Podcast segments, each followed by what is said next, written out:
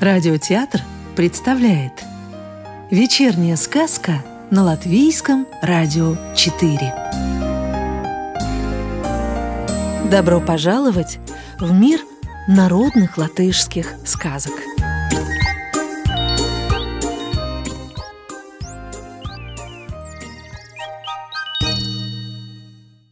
Лачайнис, сын медведя – Пошла как-то одна женщина на опушку леса сено сгребать и ребеночка с собой взяла. Положила она его в тень под елку, а сама в сторонку отошла и работает. Вдруг, откуда ни возьмись, выскочил из лесу медведь, схватил ребенка и обратно в лес убежал. Искала, искала женщина своего ребенка в лесу, да не нашла – Подумала, что съел его медведь и печальная домой побрела. А медведь принес ребенка в берлогу и положил со своими медвежатами. Вместе с медвежатами медведица его и кормила. Медвежата скоро подросли и разбрелись каждой своей дорогой, а паренек рос возле медведицы и сосал ее до 18 лет – Однажды ушла медведица на охоту и не вернулась. Ждал ее Лачайнис, ждал, так и не дождался. Делать нечего, пришлось ему учиться самому еду добывать. Бродил он по лесу, ел ягоды, яблоки, орехи и разные корешки. Потом встретил в лесу пастухов, от них и говорить научился. И вот надоело Лачайнису одному в лесу жить. Решил он уйти из лесу и с людьми поселиться. Только он на дорогу вышел, едет мимо король. «Куда путь держишь?» – спрашивает король. «Да вот, работу ищу». «Иди ко мне», – говорит король. Согласился Лачайнес. Оплату такую потребовал. В конце года Лачайнес даст королю три щелчка по лбу – и если король не выдержит, то заплатит Лачайнису три пуры золота. Король был здоровый и сильный, посмеялся над таким условием и велел Лачайнису сесть на облучок за кучера. Сел Лачайнис на облучок, да как щелкнул кнутом, так из лошадей и дух вон. Вытащил Лачайнис лошадей из оглобель, побросал, словно котят в канаву, и с такой силой потащил карету, что она больше по воздуху летела, чем по земле катилась. Увидев такую силищу, король не на шутку испугался, да поздно, уговор дороже денег.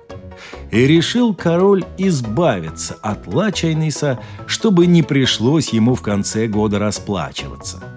Приехал король домой и приказал Лачайнису пойти в Ригу хлеб смолоть.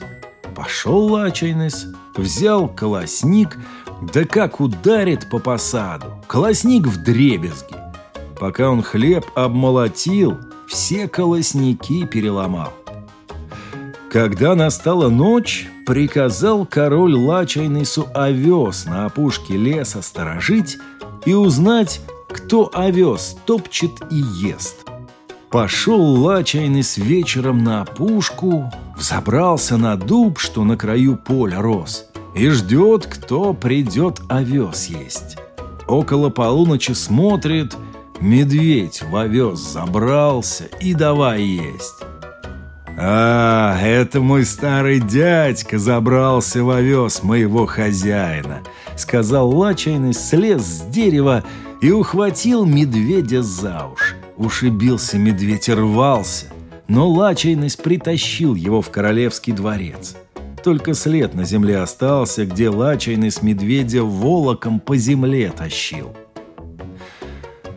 На утро пришел Лачайность к королю и говорит, что вора, который овес ел, поймал и в хлеву его запер. Король был доволен работой Лачайниса.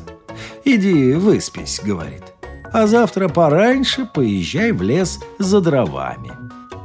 На другое утро запряг лачайный с лошадь сел в телегу и, посвистывая, покатил в лес за дровами без топора и пилы.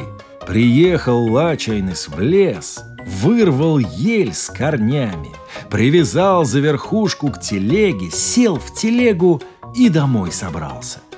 Но вот дела. Лошадь никак телегу с места не сдвинет. Рассердился Лачайнес. Как вытянул лошадь кнутом, так из нее и дух вон. Нет лошади и не надо. Взял Лачайнес ель за верхушку и домой приволок. «А где же лошадь?» – спрашивает король. «Да разве это лошадь?» – пожал плечами Лачайнес. «Это котенок.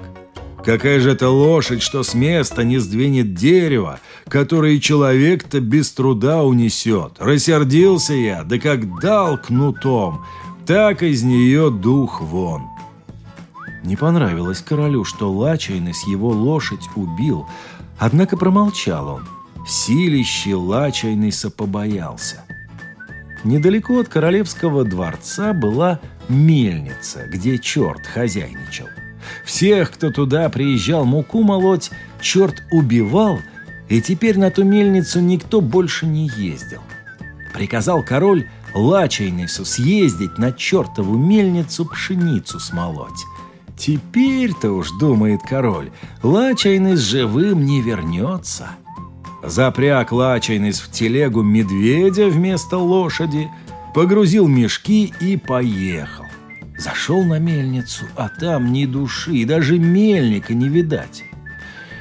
«Нет так нет», — решил Лачайнес и принялся сам пшеницу молоть. Вдруг выскочил черт, схватил его за волосы и к жерновам потащил. «Отстань! Хватит дурачиться!» — крикнул Лачайнес черту. «То тебя вовсе не было, а то вон какие шутки выкидываешь!» А черт Лачайнеса не слушает, хочет его между жерновами сунуть и смолоть. Видит Лачайнес, что черт не шутит. Сгреб он черта за загривок и притиснул к жерновам.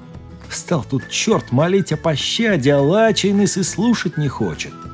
«Будешь в другой раз знать, как от работы отлынивать», — говорит Лачайнес, и еще крепче прижал черта к жерновам. Видит черт, конец ему приходит. Взмолился он, чтобы Лачайнес его в живых оставил. За это обещает весь век Лачайнесу верой и правдой служить. Коли так отпустил Лачайнес черта. Намололи они муки, Погрузили мешки в телегу, сел черт за возницу, едут домой посвистывая. Король так и обмер со страху, только глазами от удивления хлопает. Лачайный-то живой и здоровый домой вернулся, да еще черта с собой привез. Велел король Лачайнису поехать к соседнему королю и привезти шесть бочек золота, которые он когда-то тому судил. Что ж, запряг лачайность в телегу медведя вместо лошади, черт за кучера сел, и отправились они в путь. Ехали они, ехали. Наконец, на третий день к полудню остановились недалеко от дворца соседнего короля. «Полдень уже, пора и вздремнуть», — говорит с черту а ты распряги к нашего коня и пусти в овес. Он овес любит». Черт сделал все, как Лачайнис велел, а сам сел около Лачайниса, сторожит его. Услыхал король, кто приехал, приказал своим людям зарядить ружья, да и убить всех троих. Разбежались королевские слуги и давай в черта стрелять. «Да тише вы, не полите так, хозяин спит!» Разбудите его, худо будет!» Грозит им пальцем черт. Видят слуги, не берут врага пули, да еще он им хозяином пригрозил. Бросились слуги на утек и все своему королю рассказали. Ничего не поделаешь. Дождались они, когда Лачайнес проснулся, да ко дворцу подъехал, и отдали ему все шесть бочек золота. Катят Лачайны с чертом домой, посвистывая. «Скоро год твоей службы у короля кончится», — говорит черт Лачайнесу. А знаешь ли ты, что король, испугавшись твоих трех щелчков, приказал построить каменную башню и в ней от тебя спрятался? Подъезжает лачайный с золотом к дому, а королева уже загодя вышла ему навстречу. «Забирай, — говорит, — золото и иди на все четыре стороны. Год твоей службы кончается, а короля дома нет». Раз короля дома нет, то свои три щелчка я дам этой новой каменной башне, сказал Лачайнис. Щелкнул Лачайнис три раза по башне. Она и развалилась. А старый король, что в башне сидел, погиб. Женился Лачайнис на королеве и жил счастливо со своим медведем и чертом еще долгие годы. Сказку читал Анатолий Фечин. Доброго вечера и до новой встречи в понедельник.